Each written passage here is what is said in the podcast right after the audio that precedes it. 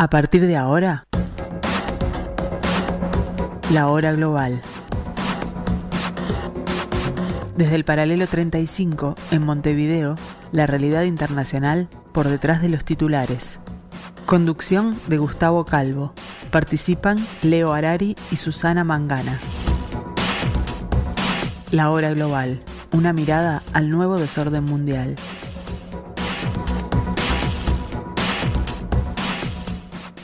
Muy buenas tardes amigos, bienvenidos, bienvenidos a este jueves. Eh, el último, sí, el último jueves de octubre del año 2023, aquí al 1170M de vuestro dial, aquí a la hora global.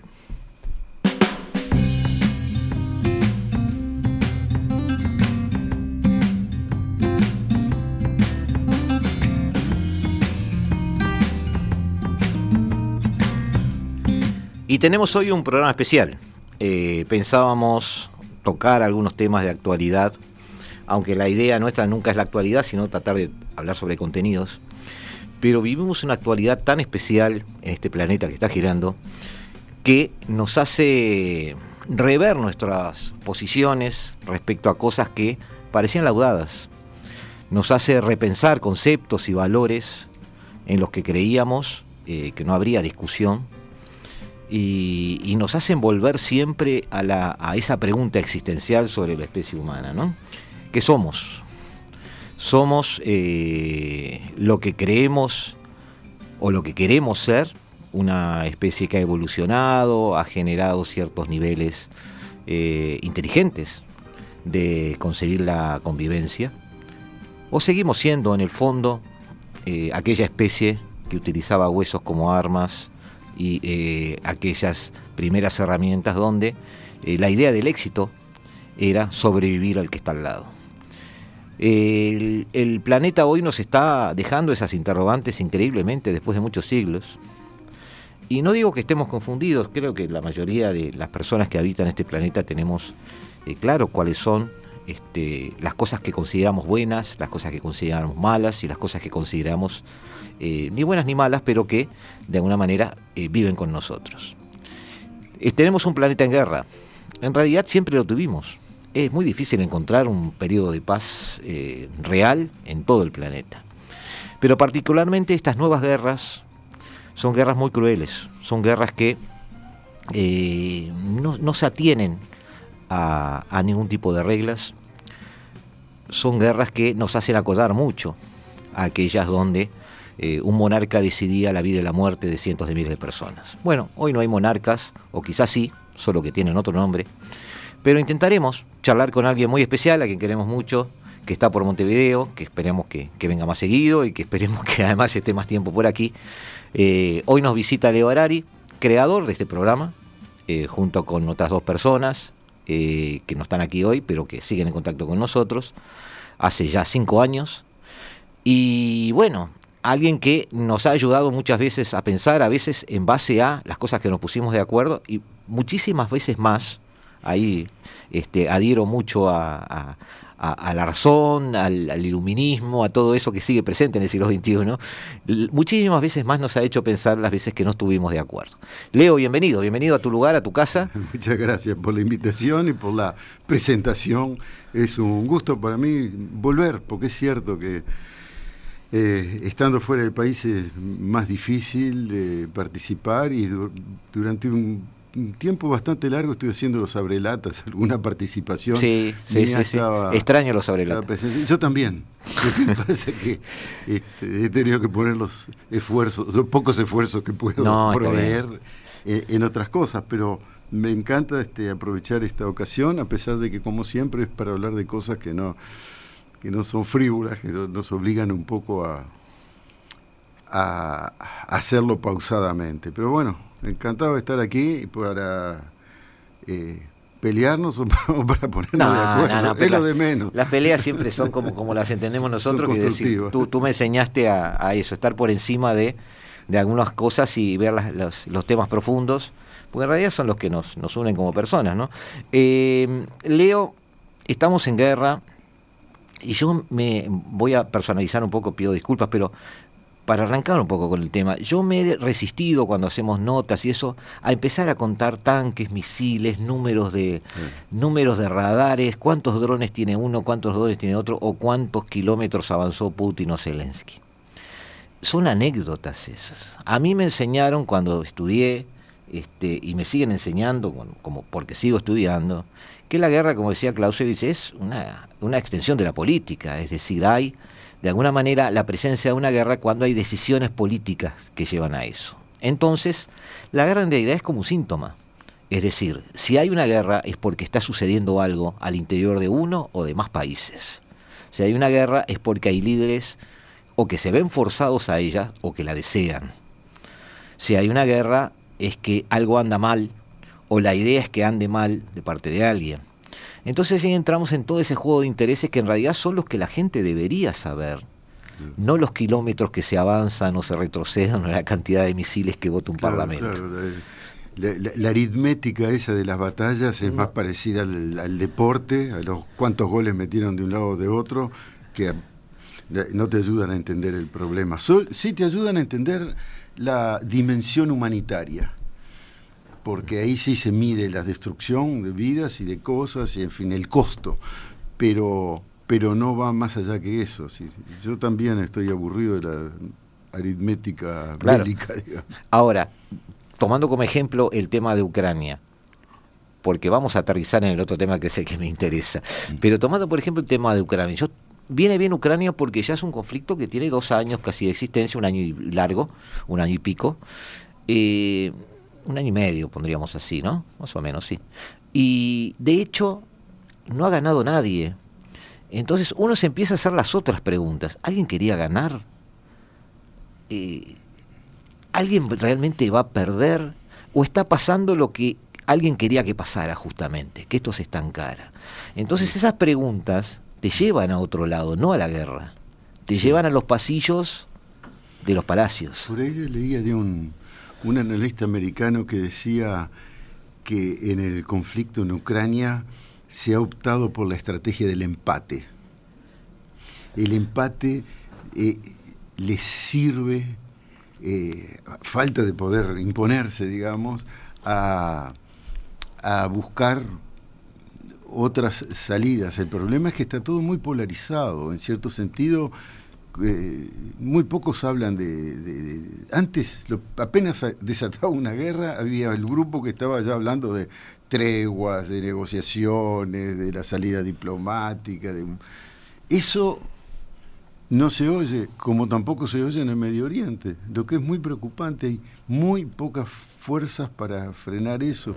Y en el caso de la política del empate, este analista americano decía, eso es porque le conviene a Biden porque hay elecciones el año que viene, se le vienen encima y no puede estar en, una, en, un contexto internacional demasiado incierto, porque eso le lleva muchas energías y siempre le da pasto a la oposición para que lo critiquen. puede, tener sentido. Dice, entonces atrancan todo, como congelan todo hasta las elecciones para que no corra riesgo. Sin embargo, ya ves, que corrió riesgo, porque con el, lo de Medio Oriente mandó portaaviones al día siguiente y ha estado metiendo tropas, y fue mm. el mismo presidente a un, a un país donde hay realmente peligro.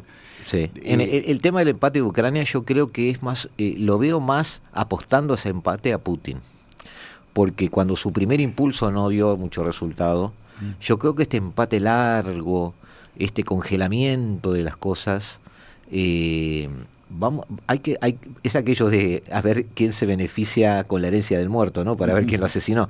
Eh, este tipo de cosas termina uno preguntándose, ¿por qué, por ejemplo, Estados Unidos no gira hacia Asia? Desde Obama que quiere girar hacia Asia y no mm, puede. No puede. Y, esto no estará siendo parte de eso, funcional a eso.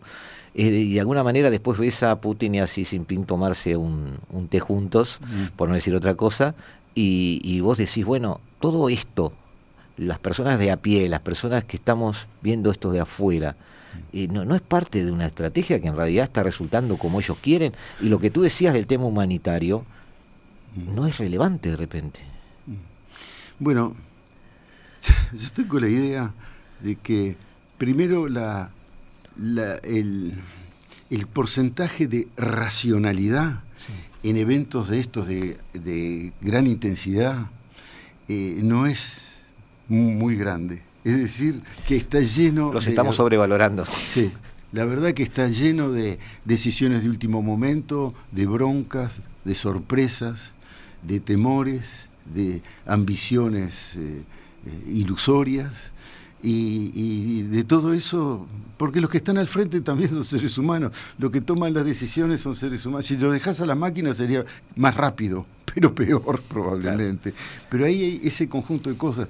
En mi opinión, te la digo cortita, el, la sucesión de humillaciones que recibió el, el, ejército norteamericano desde la caída de Saigón, aumentada esa herida por la caída de Kabul, les obligó a poner las cosas más en claro con respecto a los otros poderes del Estado.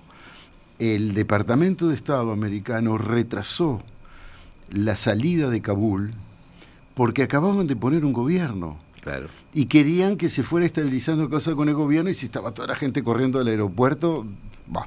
entonces lo retrasaron. En cambio, los militares sabían perfectamente bien que si no empezaban a sacar, tenía más de 100.000 personas trabajando asalariados. Sí, sí, sí. Si no lo sacamos ya, vamos a tener un problema. Los hicieron sacar. Entonces, en mi opinión, se empezó a concentrar la idea en el Pentágono de que la política internacional nos concierne, nos están haciendo pasar momentos ridículos. Una de las pruebas está que el presupuesto más grande de la historia para un think tank es para la Rand Corporation, think tank del Pentágono. Cientos de millones de dólares tienen para estudiar problemas estratégicos que, elaboró en un informe las sanciones a Rusia antes de que la guerra se desatara. Claro, los tipos tienen, tienen la capacidad, tienen los medios y es el think más viejo del mundo. Entonces, en mi opinión, en el tema de Ucrania, ellos hicieron lo que se llama un tiro por elevación en, artillería. Es decir, vos no estás apuntando directo porque no va a dar, la bala tira para arriba, pasa por arriba de otros lugares para dar en, en lo que querés. El tiro por elevación es un tiro que quiere pegar a China, pasando por Rusia. Y a Rusia la van rodeando los países que van entrando en la OTAN y en la Unión Europea. Cuando vos mirás los mapas, es obvio, cientos de kilómetros que separaban a Rusia del, del occidente, eh, lo que antes había sido lo que decíamos la Europa Central, todo eso se pasó para el Occidente. O sea que el Occidente quedó pegado eh, y con ello la OTAN. O sea que había una relación de, los cubanos dicen, de espíritu de cerco. Es decir, que ya en la cabeza de Putin que pensaba, bueno, me están rodeando, me están rodeando, ¿qué hago? Y trata de hacer una maniobra en que cayó él en la trampa. Creo que ahí la, el Pentágono fue inteligente. Claro, pero a, mediano plazo el Pentágono tuvo tanto éxito, ¿no se está empantanando también? como lo dice bien Clausewitz, dice los, los, los jefes de guerra planifican hasta el último detalle, estrategias, tácticas, después empieza el combate y todo eso hay que olvidárselo. Claro. El combate cambia las reglas de juego y entonces puede ganar uno, perder el otro o... O ninguno, que es lo que está pasando es lo que está pasando. Ahora, eh, antes de salir de Ucrania, porque me interesa, ya que te tengo aquí, eh, el gran perdedor en el medio no es lo que Europa quería hacer. ¿Qué es lo que Europa quería hacer? Bueno, yo también me lo pregunto, pero ellos dicen que querían ser eh, el tercer mercado a nivel mundial, una potencia, un montón de cosas que hoy parecen un poco lejos. En, realidad... ¿Hay una Europa más chica desde ese punto de vista? No, no, hay una Europa más heterogénea. El, en realidad, como mercado, siguen siendo el mercado más rico del mundo. Eh, son 450 millones de habitantes, de los cuales eh, el salario mínimo del, más mínimo de los salarios en Europa es superior al, medio nuestro. Y, y, con margen. eh, no, es un, es un gran mercado en donde está, y es una gran sociedad también. Son sociedades que tienen redes de protección de una amplitud soñada, pero han perdido el ímpetu político. La creación de Europa, cuyo objetivo principal era hacer comunión de intereses tan grandes entre Alemania y Francia que no pudieran pelearse. El eje franco-alemán, sí. Y claro, porque ese mismo eje tiene 80, 90 millones de muertos entre la Primera y la Segunda Guerra Mundial. Han pagado el precio de odiarse siempre, eso sí que eran enemigos. Y, y lo lograron, porque Alemania y Francia son el motor de la Unión Europea. Alemania se ha beneficiado enormemente porque la mayor parte de sus exportaciones son para sus vecinos. Sí, sí, sí. Pero para que el proyecto político tuviera cohesión y fuerza, se necesitaba una política social importante. Tenés pueblos muy diferentes, con niveles de desarrollo diferentes, con ideologías mismo, con culturas muy diferentes. No podés comparar la, un, la masificación del estado del bienestar. Ah, claro, entonces eso necesitaba una ideología, digamos, socialdemócrata. Y el, a partir de la época Thatcher, eso se fue al bombo, se debilitó en buena parte por la inteligencia de Thatcher, en buena parte porque apuntaba al, al corazón de las necesidades del capitalismo bajar los costos del trabajo, aumentar las inversiones, concentrar el capital, todo lo cual lo hicieron muy bien. Tiene, tiene un costo social que es lo que estamos viendo en Europa ahora, porque ese costo social se refleja en políticas más este, defensivas, más nacionalistas, digamos, menos solidarias, y es una Europa enlentecida con algunos que están colgados nada más que por el hecho de que hay plata que llega, como Hungría o Polonia. Bueno, ahora las elecciones y hay cambios, pero que, que, que Sí, realmente no son leales a la idea. no, claro, no comparten la idea, aprovechan eh, su- sus propios intereses, digamos. Bueno, eh, amigos, eh, nos vamos a separar dos minutos. Estamos aquí, no se vayan. Nosotros eh, sabemos que ustedes están allí, por eso no nos, no nos vamos a ir de aquí. Seguimos con Leo Arari eh, disputando el lápiz para tratar de entender qué está pasando este nuevo desorden mundial, frase que además le pertenece. Tenemos acá al autor de muchas de las cosas que están sucediendo aquí en el estudio, el programa, la frase, y este vamos a aprovecharlo. Ya volvemos.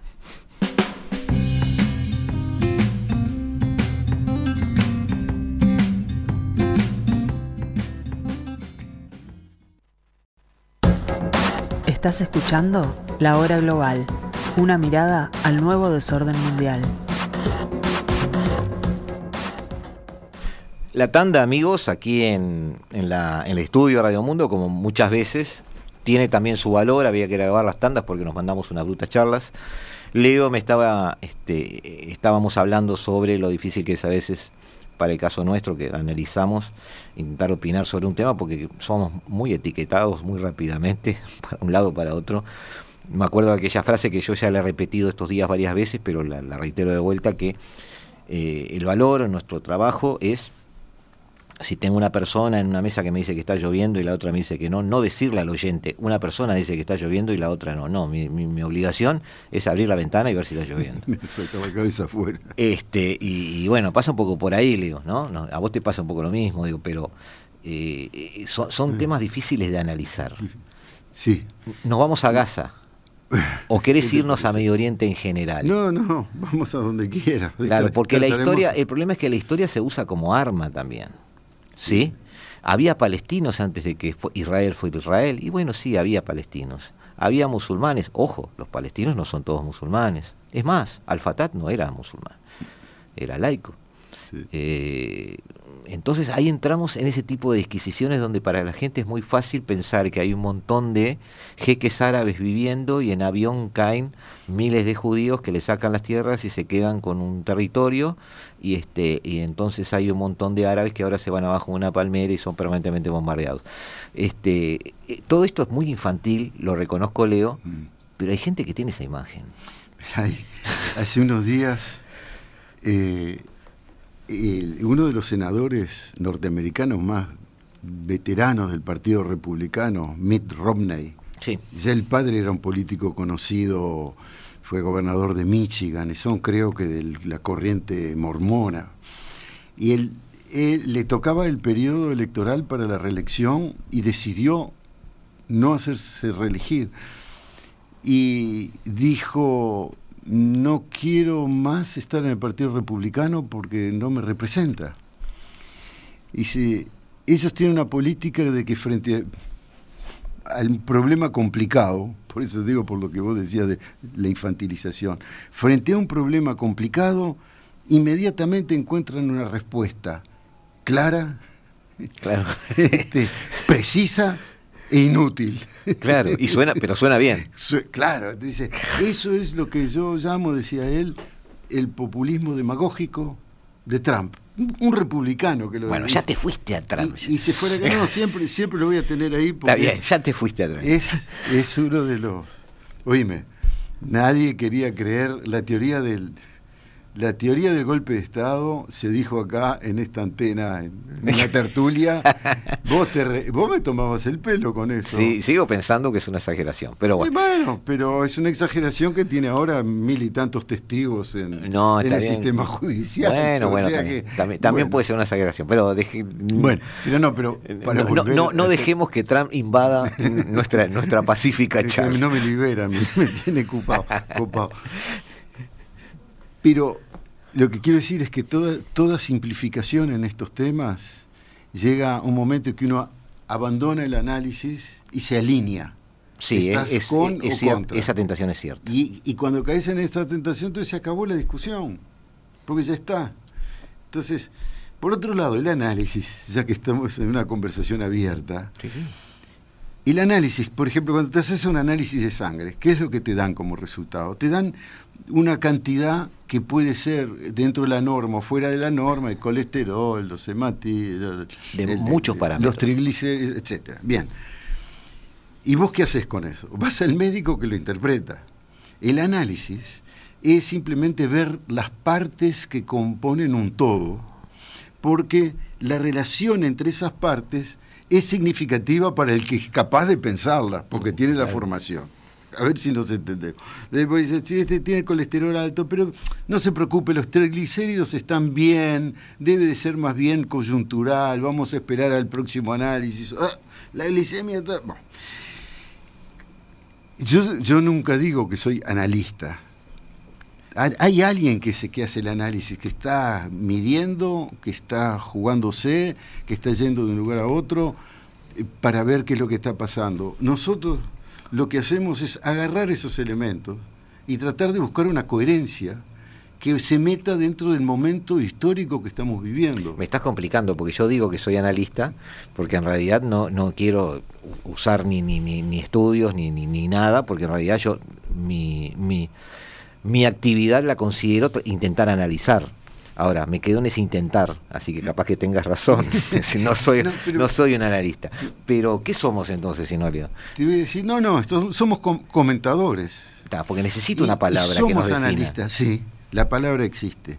Eh, corresponde con un método de pensamiento que no es el método analítico, que es, que es una de las herramientas de la ciencia, pero es una de las herramientas, no es la ciencia, que es el método del pensamiento complejo, que si, si tenés ganas, en, un minuto lo explico, Dale. con un ejemplo. Sí, sí, cómo no. es un ejemplo, una gran metáfora. La, la cebra, las rayas de la cebra. ¿Por qué cuernos tiene rayas una cebra? Todo lo que fuimos a la escuela y Darwin y la selección natural y todo eso, dijimos, obviamente es porque así sobrevive mejor, eh, se debe esconder mejor, etcétera. Pero con esa raya blanca y negra, en realidad se ve, para- nosotros la vemos desde cualquier lado. Eh, llama mucho más la atención que un, que un ciervo, etcétera. La mejor explicación de las rayas de la cebra están en el ojo del león. ¿Por qué? Porque el león, como los perros, es medio daltónico y de- identifica sus presas por el contorno. Se da cuenta eso, es una vaca, un rinoceronte, un hipopótamo, Claro. por el contorno. Pero la manera de que haya rayas transversales para un lado y otro lo confunde con el fondo de donde esté la cebra. El león no ve bien las cebras, a pesar de que es lo que más le gusta comer. El pensamiento complejo es básicamente la idea de integrar otros elementos de la realidad que te rodean el problema que querés analizar y que participen del análisis. No es fácil. No. Porque había que ocurrírsele a uno diciendo por qué tiene la raya la cebra por los ojos del león. ¿Cómo llegó?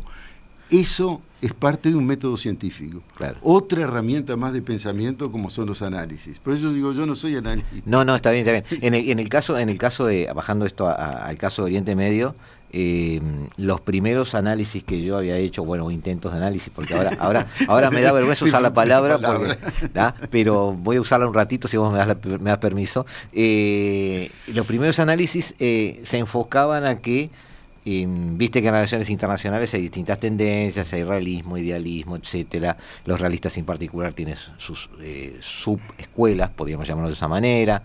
Hay otros que no creen tanto en el realismo, tampoco creen tanto en ese eh, esa especie de ley de la selva de Hobbes.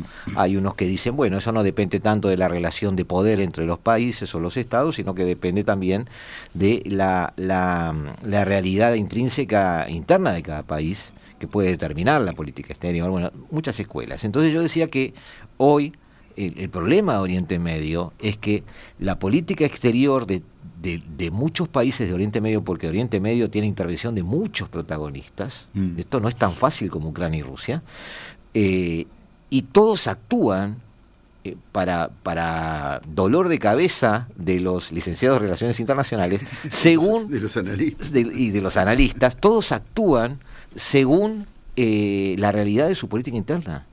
Es decir, no hay una eh, disociación donde tengamos un equipo eh, de política exterior que independientemente de lo que pase adentro, tengamos consecuentemente una forma de actuar. No, eh, las sociedades de Oriente Medio son sociedades que por, por, eh, por acción u omisión, o a veces por sumisión, están eh, generando permanentemente insumos a sus líderes y están permanentemente manteniéndolos con el sueño muy corto, sea, sea un Mohamed bin Salman o sea un Netanyahu o sea un Al-Assad. Entonces, cuando querés analizar eh, cercano Oriente o Mediano Oriente o como queramos llamarle, porque tiene muchos nombres, tenés que eh, inevitablemente ver en qué está cada país en ese momento en qué estado histórico está en ese momento, en qué situación económica en ese momento, y aunque la gente se ría, en qué estado de humor está en ese momento. Sí. Entonces, a- a- ahí cuando dijiste pensamiento complejo, me vino a la cabeza todo ese dolor de cabeza que me da a mí, por ejemplo, seguir Oriente Medio. Que lo sigo, hago el esfuerzo, y además me gusta estudiarlo, pero realmente es desafiante. Sí, y ahí- y lo que pasa es que cuando empezás a practicar el pensamiento complejo, tiene lo que parece paradojal, pero te simplifica los problemas, porque vos encontrás llaves que... Los que cordones umbilicales, digamos. ¿Mm? Los cordones umbilicales. Claro, empezás a encontrar pistas Claro. que, que- que aterrizan en algún lado. Pero, primer comentario de lo que decís, que me parece que es así, es, es- es- George Washington decía, los países no tienen amigos, tienen intereses. ¿Eh? Es relativo. Va, eh, pues, a veces son amigos porque les interesa ser Sí, amigos, pero- pero... bueno, pero eso decía George Washington, que eh, digamos era un poco más cínico que nosotros probablemente. El, eh, y es ver- lo que es verdad es que la, la política internacional es una proyección de la capacidad de funcionamiento de la política nacional. Cada vez más. Mucho más en los grandes países que en los pequeños, porque nosotros vamos con la corriente, no tenemos otra opción. Pero Estados Unidos, por eso te digo, la, la estrategia del empate que puede estar sucediendo en estos momentos en el conflicto ucraniano, eh, puede estar simplemente superditada a la campaña electoral norteamericana. Claro. No queremos que hagan mucho ruido porque ahora saben que los republicanos están en contra y los demócratas están a favor. No hablemos de esto. Eh, pero hay un elemento que se escapa que yo pienso que se va a volver muy relevante. Y es el de los pueblos del Medio Oriente. Sí. Y te voy a decir por qué. los acuerdos de Abraham, los cuales en el periodo que vos no querés que diga, pero en el periodo de Trump tuvieron un gran avance. Este, Este, a, mí, a mí me parece que ayudaron. Sí, iban Digo, en la buena es- dirección. Es una opinión muy, muy personal. Ahora, cuando vos lees los no, papeles... bueno, no acuerdo de soluciona Abraham, todo, pero No, pero el, el problema quería solucionar, pero el problema es cómo lo hace. Y lo hacía en el fondo de una manera como que era muy buen negocio. Como que es lo único que eran capaces de proponer esto, porque es el universo en el que están. Y era un muy buen negocio. Ya había planes de vamos a hacer 200.000 apartamentos de lujo acá y otros de no tan lujo allá. Eh, estaban trabajando como promotores inmobiliarios para arreglar un problema que tiene 3.500 años, porque no es solo en 1948 que la creación del Estado de Israel y la guerra Claro. de, de expulsión de los palestinos, esto viene de más atrás. Y por eso los sheiks y compañía, el principito asesino de, de Ara- de Arabia lo querés nada. Saudita, o los otros, estaban encantados. Es su lenguaje, es su universo, y iban a ganar aún más plata. Pero los pueblos le tienen simpatía a los palestinos fundamentalmente por dos razones. sí. Uno, porque son víctimas musulmanes. Y eso toca a una cuestión muy profunda de su Sí, una identificación. como ser, claro. Y dos, porque no hay sociedad árabe que no tenga una comunidad palestina muy importante. ¿eh? Mm. Entonces, estos se van a ir eh, calentando de a poco, como ya está pasando con Hezbollah en, el Líbano, que no necesita mucho, no, ahí no. al lado, No, pero va a pasar en Arabia Saudita, o en Túnez, o en Argelia, o en Marruecos. ¿A vos te parece que va a haber una reversión del mundo árabe? Yo pienso que la primavera árabe todavía no empezó. No, no, la que, la que hubo no fu- fue un desastre, no fue, una, no Eh, fue nada. Lo que viene es una tempestad, es complicada, pero me parece que va a ser un elemento muy determinante en todo esto, de desestabilización. Eso son malas noticias para Israel, ¿no? Y desestabiliza todo, por supuesto, son malas noticias. Son malas noticias para todo. Yo espero que sean malas noticias para esas monarquías absolutistas, autocráticas y, y- y sin escrúpulos. Lo, lo que han, lo que han metido al mundo en problemas, los que tienen petróleo abajo de la arena, desde 1974 por lo menos, es terrible Claro, lo pero, que nos ha costado. pero en, tu, en tu hipótesis, Leo, fíjate que estás diciendo que una situación donde algunos países habían firmado acuerdos con Israel, por lo cual Israel dejaba de ser el enemigo, ¿ah? e incluso se reconocían y se abrían embajadas. Sí, sí. Esa situación eh, puede ser revertida porque los, los pueblos tienen una visión eh, más empática con la causa palestina o, o de identificación, podríamos decirlo así. Ya no vamos a decir que nadie va a tomar las armas, pero hay una empatía. Eh, pero una situación en ese sentido vuelve a Israel a ponerlo en la situación de estar solo contra el mundo. Es que, es que yo creo que eso está yendo en esa Sí. dirección. Pesimista.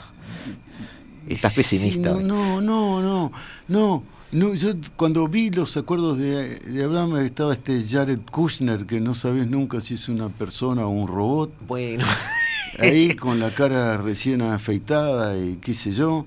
Este, me empecé a ver los papeles y los motores principales eran de intereses espurios, no de los intereses para el bienestar de sus pueblos. ¿Qué es lo que- el trabajo que tienen que hacer?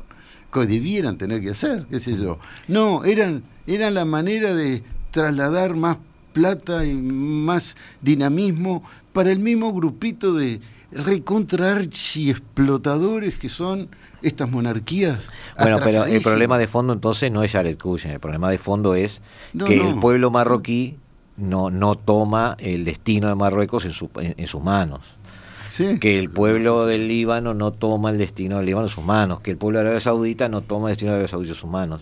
Entonces, Sí. no lo toman, no lo pueden tomar o no están capacitados para tomarlo. Lo que pasa son esas preguntas civilizatorias más bien. No, porque vos no, te preguntas... sí, sí, sí. No, es irrespondible. Claro, así vos como te, empezás a preguntar en qué, en, qué, en, en qué situación está ese pueblo en este momento. ¿Puede hacerlo o no puede hacerlo? Yo lo que estaba haciendo es. Hace 10 minutos estaba hablando de que hay otra manera de pensar las cosas que Sí. el puro análisis, Claro. que era el de buscar otros elementos que parece que te van a complejizar, pero quizás te hagan más clara la visión de las cosas. Y ahí fue que integré a los pueblos. Está bien. diciendo, ojo, no hay acuerdo posible ahí cuando vos tenés 40, 50 millones de musulmanes alrededor que consideran hermanos a los tipos que, están sufriendo allá. Entonces, eh, eso va a influir más en la política de lo que pensamos. Cierto. Está bien. ¿Eh? Porque podríamos decir, seamos todos un poco civilizados, nos calmamos, vamos a ver hasta dónde habíamos llegado con los acuerdos de Abraham, si hay que arreglar algo lo vamos a arreglar, mm. pero eso se olvida de un factor fundamental, que la gente va a estar movilizada. Está. Perfecto. Ya volvemos amigos, en un minutito más estamos con ustedes y con Leo Arari acá tratando de entender lo inentendible.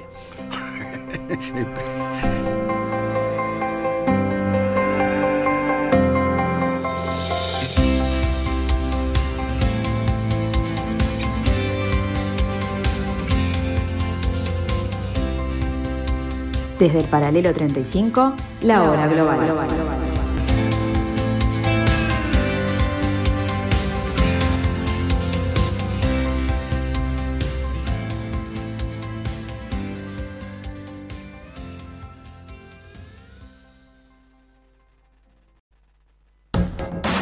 Estás escuchando La Hora Global, una mirada al nuevo desorden mundial. Seguimos amigos en los estudios de Radio Mundo, 1170M de vuestro dial. Seguimos aquí en el paralelo 35, desde donde pretendemos no arreglar porque estamos muy lejos de eso. pero que empezar por arreglarnos nosotros mismos. sí, dice Leo, que teníamos que empezar por arreglarnos nosotros. Eh, digamos, simplemente humildemente tratar de entender. Eh, nos vamos a, a esta situación, Leo, donde Israel está enojado eh, obviamente tiene una razón para estarlo, pero el, el problema para los demás, quizás no tanto para la cúpula israelí, pero para los demás, es que eh, la respuesta que planea excede líneas rojas de muchos. Quizás no de Israel, pero sí de otros. Y el problema también es que el enemigo, igual que pasaba en el 2001 con, con, con Bush, eh, el enemigo no está visible, aunque parezca que sí. El enemigo se esconde siempre detrás de escudos humanos. Y ahora hay un gigantesco escudo humano de dos millones de personas. Todo eso pone a Israel en una situación compleja, muy criticada. Eh, muchos están hilando fino en la legislación internacional en cuanto a eh, la calidad o no de una legítima defensa en este caso. Eh, pero yo recordaba hoy de mañana en una charla con, Emiliano que en realidad Israel siempre se vio un camino propio, es decir, de hecho, en teoría está incumpliendo muchas de las resoluciones de Naciones Unidas en cuanto a, por ejemplo, el tema de los colonos. No, vamos a ahondar en eso, ni, ni vamos a... Acá no hay malos y buenos, digo, son, hay formas de actuar. Israel se ha sentido, Emiliano me preguntaba si no quedaba aislada o Israel, y yo digo, Israel siempre se ha sentido aislada, siempre se ha sentido sola. ¿Es así? Yo interpreto tu pregunta como si preferís la guillotina o la horca. No, no, no, claro, no. O sea, cualquier... estoy preguntando. no estoy diciendo, ni sugiriendo, ni justificando todo eso que me dicen los oyentes a veces. Nada de eso. Cualquier Solo respuesta va a ser malinterpretada por alguien. A la flauta. Por todo el mundo, bueno, pero, por alguien. Pero ayúdame, que capaz que era mi amigo hasta ayer. No, no, no, no pensemos así. Ayúdame. No, pero ahí. Ayúdame. No, seriamente, porque es un problema. No, no, yo te lo pregunto seriamente y no quiero que me digas la frasecita y quiero ser objetivo. No, vamos a, cómo piensa la gente, eso es lo que nos interesa. ¿Cómo piensa el judío, cómo piensa el político judío y cómo piensa eh, el estadista israelí, digamos, y, también el, israelita mismo. Y ojo, hay árabes que son israelitas también. Sí, pienso que todos, todos están, estamos pensando con un altísimo grado de emotividad, un problema muy grave. Es como dice un accidente de automóvil, está la gente desangrándose y llegan los médicos, la ambulancia y se ponen a discutir entre ellos en vez de ocuparse de lo de, la tragedia que está ahí. Porque eh, tiene mucha emotividad, es una de las cosas más marcantes del siglo XX, ha sido la Segunda Guerra Mundial y el Holocausto, y después el esfuerzo de la comunidad internacional para darle al pueblo judío un territorio, ¿eh? porque fue creado por las Naciones Unidas, 1947, eh, y que tuvo un precio, es que el territorio venía con gente. Y entonces hubieron muchas maneras de conseguirlo, una de las cuales fue comprar los terrenos. Pero después eso fue derivando en echar a los que estaban en el terreno. Eso fue reconocido por el gobierno israelí. Sí, pero este, bueno, está, yo me acuerdo porque a mí... No, no, te quiero decir que no es algo que, que es negado ni nada, es algo reconocido por el gobierno israelí. Y, es un antecedente importante lo que está pasando ahora. claro, sí está bien, digo. Pero también hubo un esfuerzo de todos de, bueno, pasar la página y seguir incluso de muchos árabes. Pero, pero ¿cómo la pasabas la página? Si los, los, dos millones esos que tú ves ahí en Gaza son hijos y nietos de gente que vivían afuera de Gaza, pero a 30 kilómetros, 20 kilómetros, eran sus pueblitos. Claro. Eh, son gente que la empujaron para ahí para quedarse con la tierra. Entonces, hay un problema que es muy difícil de resolver. Uno, porque los judíos piensan que son el pueblo elegido, que Dios hicieron una alianza y les prometió la tierra prometida. Es esa la tierra prometida. Y Jerusalén, que está en el medio de esa tierra, es el lugar desde donde Mahoma ascendió al cielo. Y hay una roca que hasta tiene, se supone, la huella de su pie cuando se empujaba para salir, y una mezquita para recordarlo. ¿Eh? Y mirás, arriba de tu hombre a la izquierda está la vía Crucis, donde se Claro, ese es un tema. Entonces, ¿cómo haces cuando eso está anclado en la fe, no en la razón? Sí. Está anclado en creo porque siento que creo, o porque tengo que creer, o porque siempre lo hemos creído y siempre fue así, y no en la razón, no es discutible. ¿Cómo vas a discutirle tú a un honesto, educado y lleno de buena voluntad, creyente, de mirá, eso de pueblo elegido está fenómeno, pero agarrar y darte un pedacito de mapa, no me suena, ¿querés que leamos el Antiguo Testamento de otra manera? Te manda el cuerno. Y si se lo decís a un musulmán, dices, ¿cómo va eso? No, ni te manda el cuerno. Pero, no sé lo que te hace, según el estado de ánimo. A un musulmán le decís, ¿cómo ese pedazo de roca ahí me vas a decir que tiene la huella de Mahoma? no sea ridículo. No sea ridículo, te puede costar la vida. Claro. Entonces, digamos que eh, cualquier cosa que digas es parcial porque el problema es complejo y necesitas muchos elementos. Y va a ser recibido la mayor parte de las veces por alguien que ya decidió lo que era la cosa. Es cierto, eso pasa también. Bueno, por eso yo tengo algunos principios con respecto al tema que te voy a decir ahora y para siempre, Patrón. Sí, Uno... Lo tomamos como redondeo del programa porque nos quedan cinco minutos. Ok, es cuando un perro chihuahua que no pesa nunca más de un kilo doscientos, se encuentra con un gran danés que rara vez pesa menos de 70 kilos, sabe que el otro es un perro, pero no sabe de qué raza es. Reconoce la especie. Los que reconocemos las razas somos nosotros. Es un invento. Somos una especie. Es cierto. Y tendríamos que vernos como especie. Y los que hablan de razas son unos zapallos para mí. es decir, no es nada más que una cosa enorme, coloreada y con semillas adentro, que si está bien hervida te puede comer. No, no, puede ser. Si a mí me preguntan si soy judío, le digo, yo no soy ateo, yo no soy judío. Bueno, bueno, pero no te pregunto la religión, te pregunto si sos judío. No, soy uruguayo. Bueno, pero si uruguayo, pero ¿y judío no judío? La pregunta, si querés saber si mi raza es judío, vos sos un nazi y te vas al diablo. Yo no acepto esa pregunta porque es racista. Bueno, este tema está impregnado de este tipo de prejuicios. Por eso es tan difícil de resolver. Resumiendo, sos, pesimista. No, no soy pesimista, porque la gente inventa cosas increíbles y dice, lo pudieron porque era imposible. Claro, y no lo sabían. Van a pasar cosas, van a pasar cosas. Yo no soy del todo optimista, pero eh, tengo esperanza. De acuerdo. Leo, muchísimas gracias por estar acá. Eh, bueno, eh, muchísimas, le estoy dando las gracias al dueño de casa, pero eh, por supuesto, cada martes o cada jueves, mientras estés por acá, que además dijiste que vas a volver este, próximamente, este, vente por acá. Hoy, hoy no, no me di cuenta del café, pero es culpa mía, pero te recibo con un café, no pasa, no pasa nada, y charlamos un poquito sobre este nuevo desorden mundial, como tú lo llamaste en algún momento, y que sigue siendo nuestra frase que es caballito de batalla. Amigos, los dejamos. Chau, chau.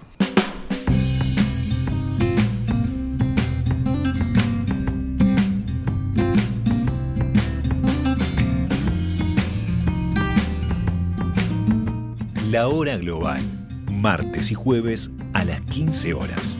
Repite a las 21 horas.